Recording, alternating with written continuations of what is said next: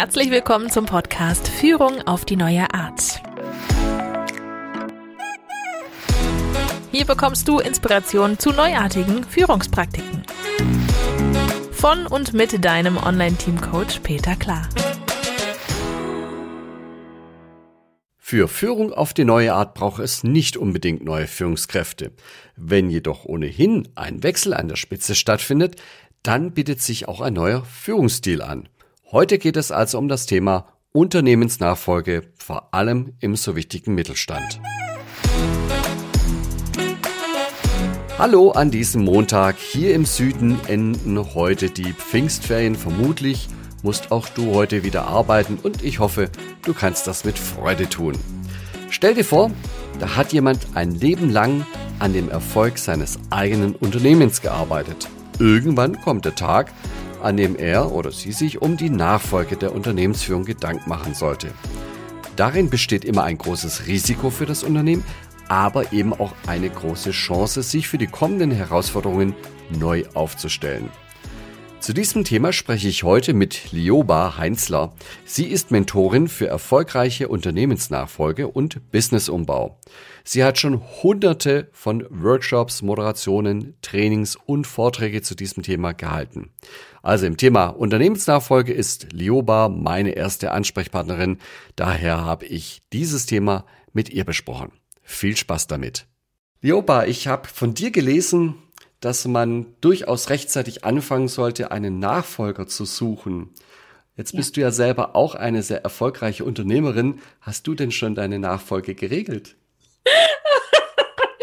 Ja, lieber Peter, erstmal ganz lieben Dank für die, für die Einladung und das Gespräch. Ja, ähm, nein, ich habe meine Nachfolge noch nicht ähm, äh, äh, geregelt. Ich ähm, äh, werbe immer wieder sehr um meine Tochter, aber wir werden mal sehen was sie sich für ihr Berufsleben vorstellt. Ähm, ja, ich habe ja, bin in der Herausforderung, wie das viele Unternehmer so ähm, äh, Mitte, Ende 50 sind, dass sie ja eigentlich äh, im besten Alter sind. Und ähm, heute sind ja Menschen um die 60 nicht wirklich alt, sondern äh, haben noch jede Menge Ideen und wollen etwas tun. Und trotzdem ist natürlich sowas wie, hm, äh, wie geht es dann weiter, wenn man so in das typische Rentenalter kommt. Und je nachdem, wie groß das Unternehmen ist, äh, hängt da ja auch eine Menge dran und ist eben wichtig, äh, dass das gut weitergeht. So, von dem her, das ist eine der großen Herausforderungen heute. Die Abgeber sind und Abgeberinnen sind nicht wirklich alt. Mhm. Magst du mal skizzieren, wie so eine Nachfolge im Idealfall ablaufen würde? Ähm, Im Idealfall äh, läuft sie so ab, dass der Abgeber, die Abgeberin, also die, der bisherige Chef, die Chefin frühzeitig sich für sich selber erstmal sortiert, wie stelle ich mir das vor? Und erstmal sich selber klar zu werden. Was will ich, wann will ich abgeben, wie soll mein Leben dann, wie will ich es gestalten, ähm, habe ich jemand in der Familie, die Interesse haben? Oder ähm, ist jemand in der Firma oder denke ich als Abgeber, als Abgeberin daran, extern zu verkaufen.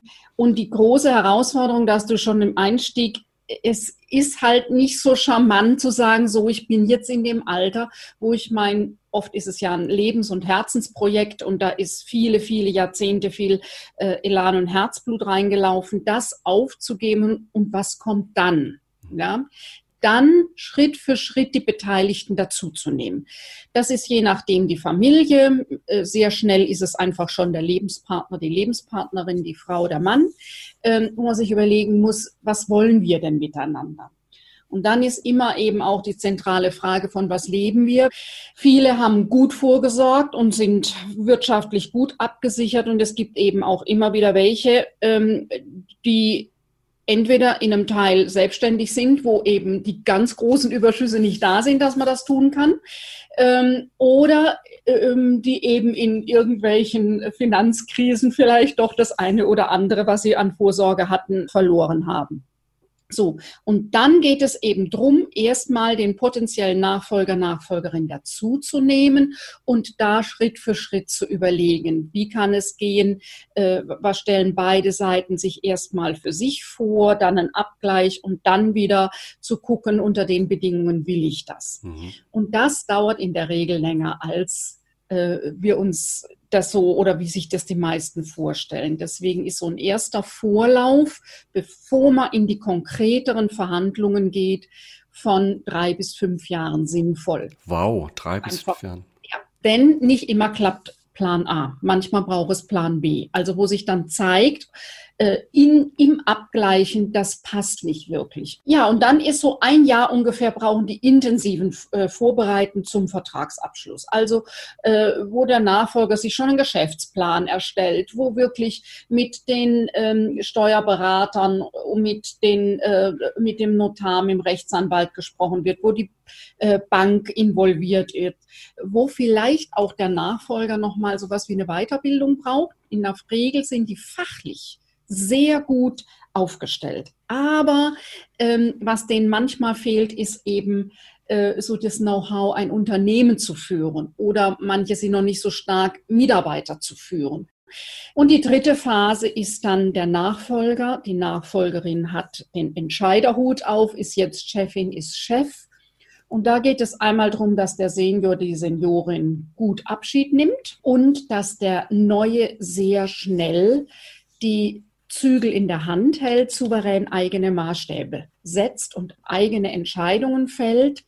Das ist gerade in ähm, äh, Familienunternehmen eine besondere Herausforderung, weil die in der Regel einen hohen Respekt haben vor dem, was Vater und Mutter geschaffen haben und gleichzeitig braucht die neue Zeit neue Entscheidungen. So, das sind so die grob die, die, die drei Phasen. Ja, insgesamt ist es schon ein Prozess, der sich über sechs, sieben Jahre hinzieht, bis wirklich der Nachfolger gut die Fäden in der Hand hat, die Zügel in der Hand hat und ähm, Sicherheit hat in seinem neuen Job. Ich versuche mich mal an einer Zusammenfassung. Die erste Phase war der Vorlauf. Da geht es erstmal ja. um den, ich nenne einfach den Alten, ja, der sich bewusst werden muss, was, was passiert denn mit mir danach, finanziell, mhm. aber auch mit meiner vielen Freizeit, die ich dann habe.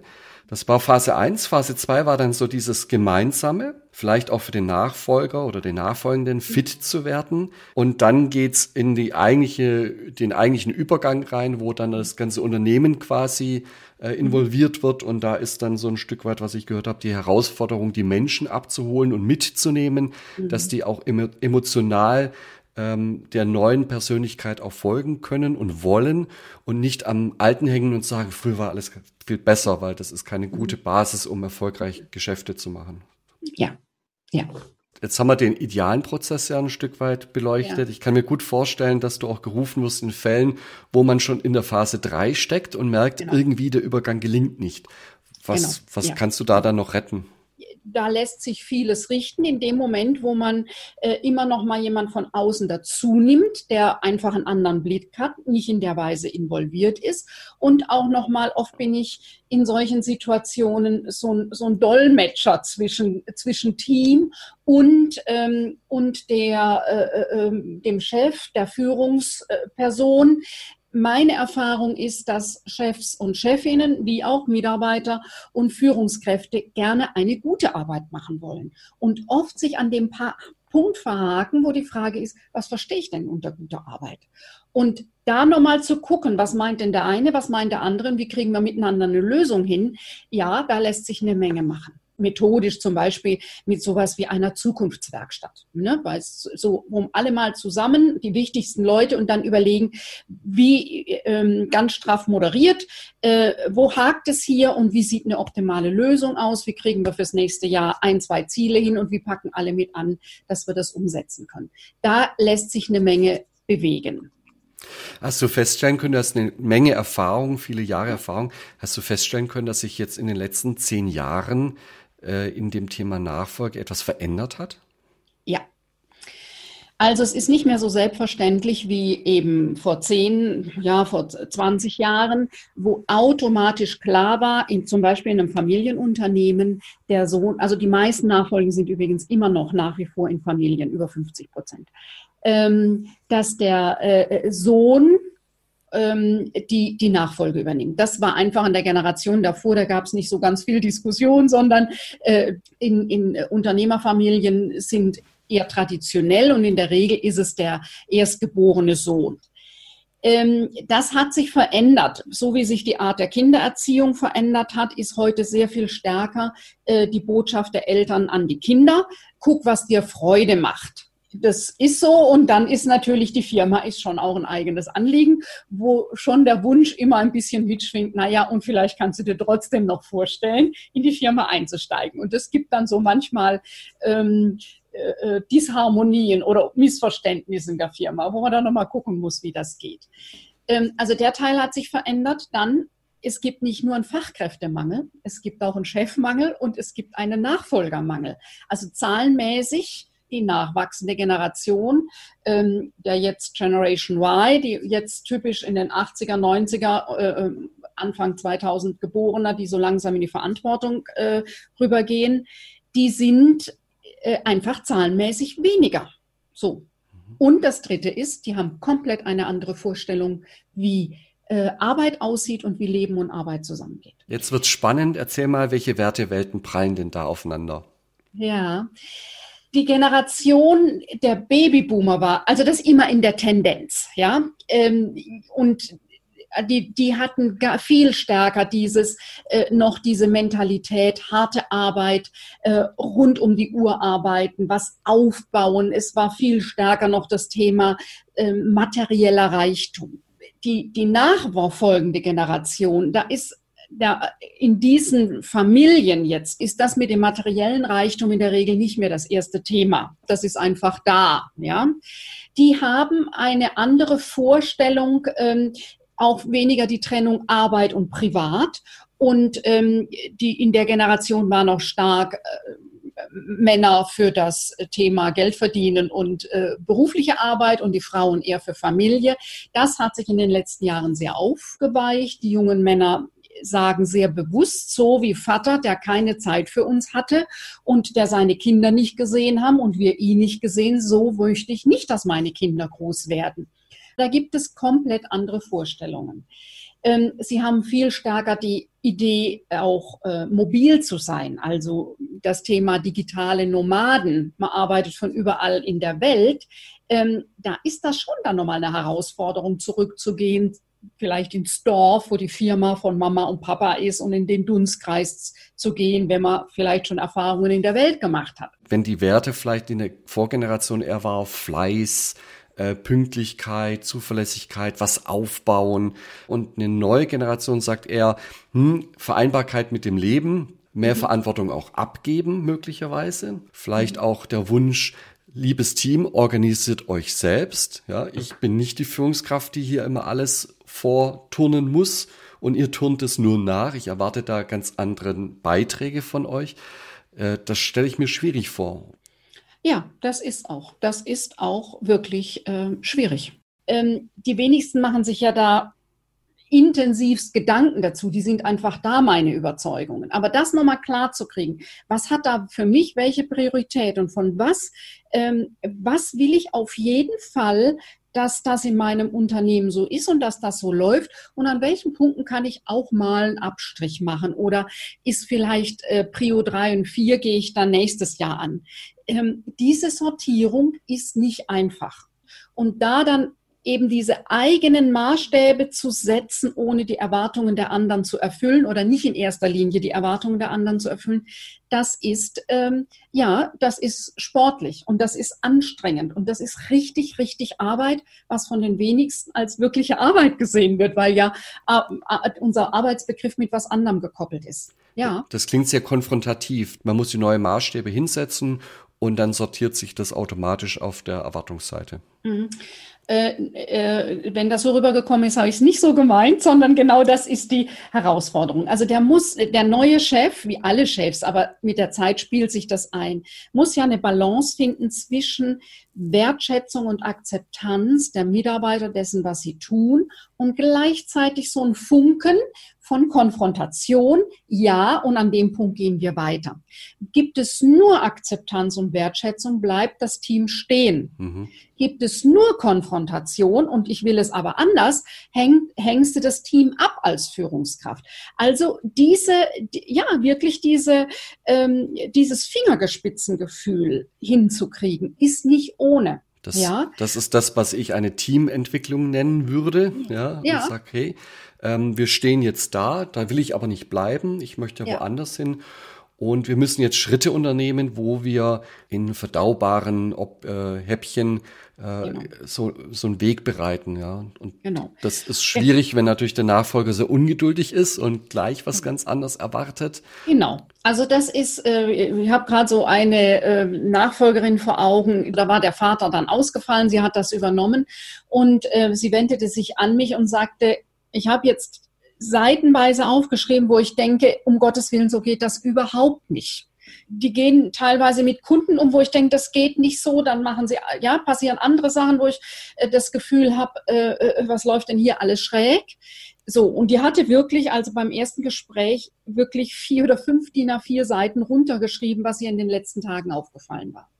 Und ähm, ich sagte, wir haben dann angefangen zu sortieren und Prioritäten zu setzen, an welchem Punkt ist es wichtig, dass sie schon mal was sagt und an welchem Punkt ist es vielleicht auch klug, erstmal nichts zu sagen. So.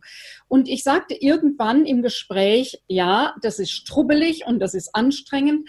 Ähm, Im Moment geben Sie einfach sich und dem Team mal ein Ja. Und dann sieht das komplett anders aus. Und sie sagte dann ungefähr nach zehn Monaten zu mir, ähm, ich hätte das damals gesagt. Und das kann ich auch gut sagen, ein Jahr ist, ist eine gute Zeit, um, um, um Grund reinzukriegen, ja. Und ähm, dann sagte sie, sie hat sich das überhaupt nicht vorstellen können. Und jetzt so nach zehn Monaten hat sie so das Gefühl, es ist Land in Sicht. Ja, das ist ein Weg. Mhm. Also dafür ist so ein Sparring mit dir sicherlich sehr wertvoll. Genau. Was ich gerade so spannend finde, ist, ähm, hat sich da bei dir schon so eine Art Muster herausgebildet, wo du sagst, es ist gut, das sind so, so erste Schritte, die immer wieder äh, sich abzeichnen und dann kommt eine zweite Welle von Themen, die, die danach gelagert sind, dass man irgendwie erkennen kann, äh, folgen die einem Muster oder ist das wirklich sehr individuell, wo man gar nicht, gar keine Muster erkennen kann? Hm. Also das eine, es gibt da unterschiedliche Stränge. Das eine ist, dass ich mit den ähm, Nachfolgern und Nachfolgerinnen sehr gerne sehr schnell gucke, wo sind ihre wirklichen Stärken? Was ist das, wo sie am, äh, was ihnen am leichtesten von der Hand geht? Was bleibt bei mir und was tue ich am, am, mit wenig Energie ähm, am einfachsten. Also einmal nach der Persönlichkeit und der Stärke des, des äh, äh, Nachfolgers des Chefs zu gucken. Das andere ist dann äh, der Punkt, in, wenn man dann die Führungskräfte und die Teams mit dazu nimmt, die Mitarbeiter. Ähm, ja, da finde ich wichtig, dass die sehr schnell mitkriegen, es gibt jetzt einen gemeinsamen Aufbruch. Also Veränderung löst immer Widerstände aus. Und da ist nochmal die Frage, welche Qualität hat der Widerstand? Also äh, es gibt sowas wie einen kognitiven Widerstand. Ich kann da jetzt nicht mit, weil ich es nicht verstehe denen hilft einfach nochmal so ein Excel-Sheet, Daten, Zahlen, Fakten. Ähm, dann gibt es so einen emotionalen Widerstand. Ich will nicht schon, dass sich schon wieder was verändert. Oh nee, ich will das nicht. Die brauchen was anderes. Ja, wenn ich denen mit einem Excel-Sheet komme, dann sagen die, ich habe es ja gewusst, ist eh blöd. Also da brauchst vielleicht, äh, was macht es dir leichter mitzugehen? So. Und dann gibt es die dritte Form des Widerstands und das ist immer äh, die, die, die schwierigste, ist, wenn es auf der Vertrauensebene nicht stimmt. Also mit dir geht es hier in dieser Firma nicht weiter. Wenn, wenn Führungskräfte und Mitarbeiter das Gefühl haben, äh, der kriegt das nicht hin. Mhm. Also so, dann muss man gut gucken, wie hier vertrauensbildende Maßnahmen stattfinden kann. Ja, da hilft auch ein Excel-Sheet nicht, da muss man sich was anderes überlegen.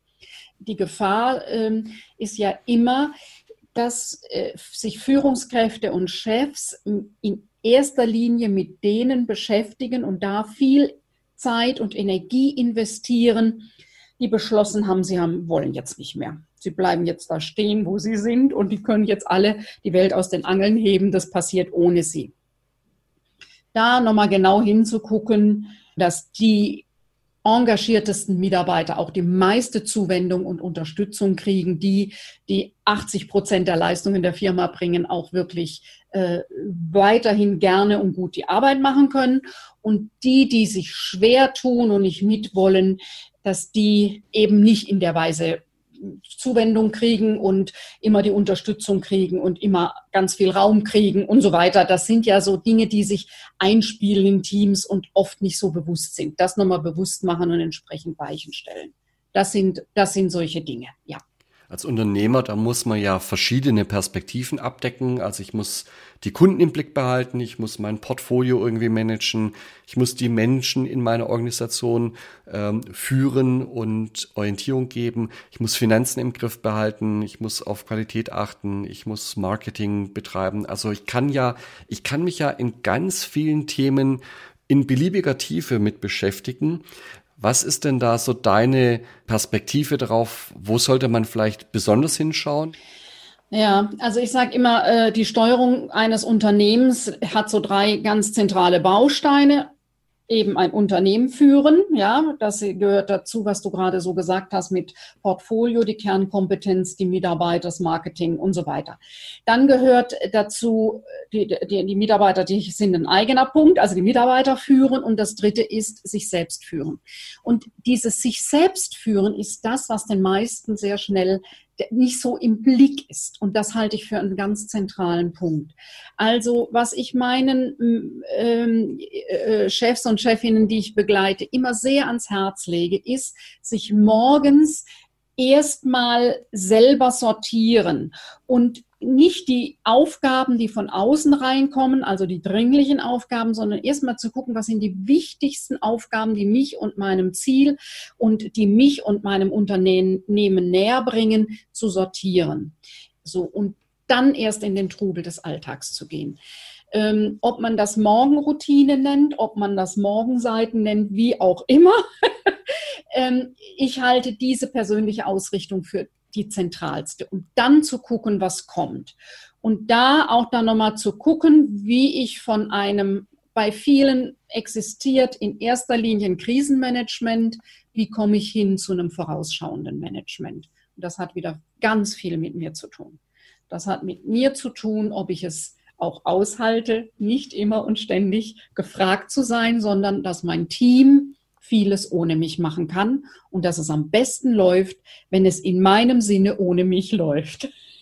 Das so eine Beobachtung, die kenne ich auch ein Stück weit, dass die Verlockung erstmal sehr groß ist, das Unternehmen zu führen, Kunden, Portfolio, Strategiearbeit zu machen und da ganz viel rein zu investieren, sich um alle möglichen Kundenprobleme und Eskalationen zu kümmern, überall gefragt zu sein, überall als Retter reinzugehen.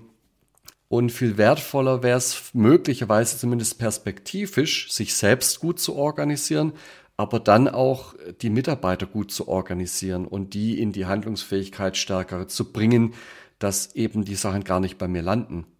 Mhm. Also es ist ja, das ist jetzt eine Binsenweisheit, was ich sage, aber ähm, ähm, diese Welt wird sich nie mehr so langsam äh, drehen wie heute. Und äh, die große Herausforderung ist ja, dass wir uns heute verändern müssen und alle Unternehmen sich verändern müssen, ohne zu wissen, wohin. Das ist auch, war was anderes vor 20 und vor 30 Jahren. Da war, ja, konnte ich besser absehen. Und das heißt, dass die üblichen Strategien, die eben vor 20, 30 Jahren noch möglich waren, nicht mehr funktionieren. Mein Team ist ein Spiegel meiner Stärken und Schwächen. Und die äh, Unternehmerpersönlichkeit, die Chefpersönlichkeit spiegelt sich in diesem Team mit Stärken und Schwächen. Und da ist nochmal so die Frage, ähm, das, was mich bei dem Team aufregt, wie viel hat es mit mir zu tun? Eine Antwort heißt ja auch, die Entscheidungen dezentraler zu fällen. Ja, weil die Entscheidungswege, wenn alles bis an die Spitze muss, dort entschieden wird und dann wieder zurück äh, bis zur Ausführung, dauert zu lang. Das wird einfach ja. der Drehgeschwindigkeit der Welt nicht mehr gerecht. Und auch das ist natürlich irgendwie so ein Spiegel einer Persönlichkeit, die da oben steht und die das entweder zulässt oder verhindert. Ja. Mhm. Und das heißt, ja. so, ein, so ein Stück weit wird es auch eine Herausforderung sein, auch äh, gerade auch bei einem Generationswechsel. Vielleicht fällt es denen auch leichter, Stichworten Agilität und agile Transformation, auch ganz andere Maßstäbe zu setzen, wie ein Team arbeitet. Ja. Also die, ich bin ja viel im typisch deutschen Mittelstand unterwegs, was eben eher traditionelle Unternehmen sind. Da sind diese Begriffe noch nicht angekommen, aber letztlich geht es darum, ja. Wie und eben wenn wenn äh, junge Väter und Mütter mit weniger Zeit führen wollen, dann ist das, was ich vorhin eben schon sagte. Die Frage ist, was muss wirklich bei Chef und Chefin bleiben, weil sie das äh, brauchen, um das Unternehmen steuern zu können. Aber natürlich, ähm, wenn Vater und Mutter bisher ähm, eben zwölf oder 14 Stunden am Tag für das Unternehmen da war. Irgendwas muss sich da verändern, dass das nun unter neuen Bedingungen geht. Das und das ist das, was du nennst. Ja, da braucht es eine, da braucht es dezentrale äh, äh, äh Führungsstrukturen, da braucht es agile Methoden, da braucht es äh, andere Formen auch nochmal, wie kommunizieren wir. Ja, all das hängt dann dran in der Folge. Ja. Das heißt, die Probleme sind durchaus schon angekommen in diesem Mittelstand. Bloß die Lösungen und die Stichwörter irgendwie noch zu wenig und auch zu wenig Bewusstsein dafür, habe ich so ja, entnommen ja. bei dir. Ja, ja. Also es ist an, es natürlich, also diese die Welt äh, dreht sich ja da auch ähnlich schnell. Ähm, ich nenne das ein bisschen salopp manchmal. Diese Arbeitswelt ist verrückt geworden. Und was eben ja noch vor äh, 30 Jahren möglich war, ich habe mir morgens eine To-Do-Liste gemacht, auch als Chef, und habe die zumindest mal die ersten fünf Punkte mal eben schnell abgearbeitet. Ähm, das funktioniert ja nicht mehr, ja. Oft äh, mal die To-Do-Liste und schon sind so viele neue Dinge, äh, dass ich maximal den ersten Punkt erledigt kriege. Ähm, das heißt, es geht viel mehr darum, auch äh, als Person jonglieren zu können. Also die, die bisher sehr gewissenhaft Dinge abgearbeitet haben, das sind die, die den größten Stress am Arbeitsplatz haben, weil äh, so funktioniert das nicht mehr. Die, die schon immer ein bisschen lockerer am Arbeitsplatz waren und sagten, na ja, gut, dann halt morgen oder so, die tun sich mit dieser Veränderung leichter. Und ähm, da braucht es ähm, neue Formen. Wie geht das? Also, äh, dass eben nicht alles nur komme ich heute nicht, komme ich morgen. Das wird dann auch schwierig.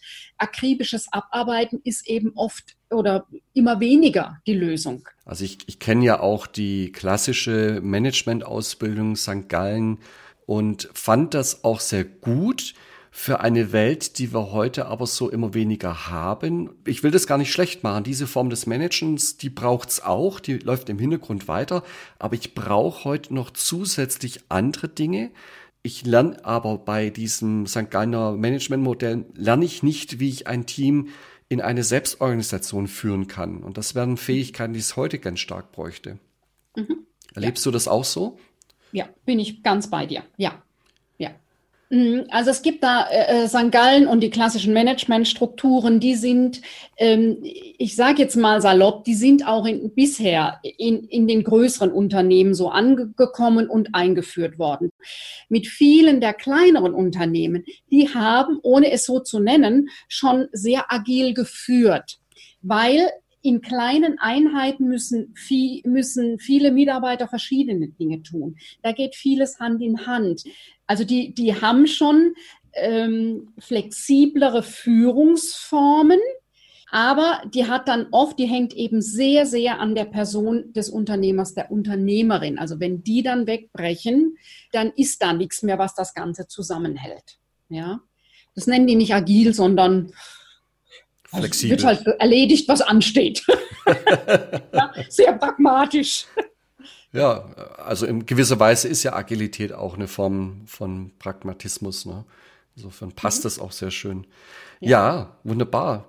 Welche konkreten Tipps würdest du denn Unternehmern geben, die vor einem Generationswechsel jetzt stehen? Der erste Tipp ist, ähm, sich ab einem bestimmten Alter sich der Tatsache zu stellen, dass das Berufsleben äh, dem Ende entgegengeht. Manchmal ist es, dass es im Gesellschaftervertrag steht bis 63 bis 65, dann ist da schon so eine Deadline, wo man sich da stellen muss.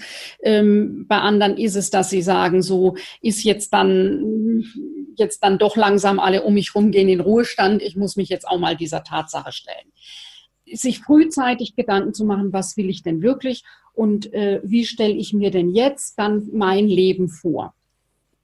Dann sehr zu gucken, wer kommt in Frage und bei diesen Gesprächen sich sehr schnell externe Hilfe dazu zu nehmen. Jemand, der den Prozess moderiert. Und der Steuerberater ist äh, hoffentlich für die Firma ein exzellenter Fachmann für das Thema Steuern der ist aber vielleicht für die Moderation von solchen Themen nicht unbedingt der, ähm, der Profi. So, also da ne, ne, jemanden dazuzunehmen, der eben solche Themen moderieren kann, ist sehr, sehr entlastend. Ja, ähm, und sich dafür Zeit einzuplanen. Es ist, es ist ein wichtiges Thema, aber kein dringliches Thema. Das heißt, das Tagesgeschäft ist in der Regel bei allen Selbstständigen sehr mächtig, was da so über den Schreibtisch geht und was an E-Mails reinkommt und so weiter. Ähm, wenn ich mir dafür nicht bewusst Zeit reserviere, über diese ganze Phase hinweg, dann wird es so nebenbei passieren und das wird dem Thema nicht gerecht. So.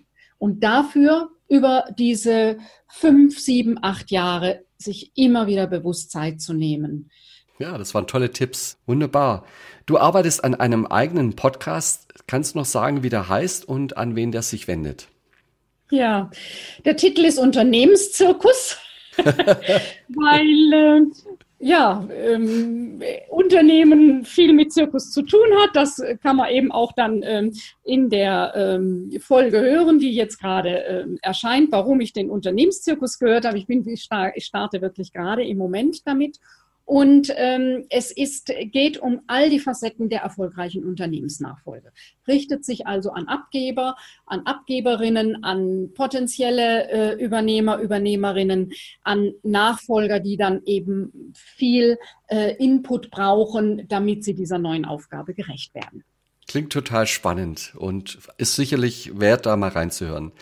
Vioba, vielen herzlichen Dank für deine Zeit und deine erhellenden Antworten. Hat Spaß gemacht, mit dir zu sprechen. Dankeschön. Vielen Dank für deine guten Fragen, für deine, für, für die gute Führung des Gesprächs, Peter. Soweit unser Gespräch zur Führung auf die neue Art bei der Unternehmensnachfolge. Die Kontaktdaten von Lioba findest du in den Show Notes und ihren Podcast findest du auf iTunes und auch auf Spotify unter Unternehmenszirkus, Gedankenstrich erfolgreiche Unternehmensnachfolge. Da kannst du auch gleich mal reinhören und wir hören uns nächsten Montag wieder. Bis dahin, mach's gut oder besser. Das war Führung auf die neue Art mit deinem Online-Team-Coach Peter Klar. Willst auch du ein starkes Team entwickeln? Auf peterklar.de findest du noch mehr Inspirationen, wertvolle Informationen sowie nützliche Werkzeuge. Also schau gleich vorbei auf peterklar.de.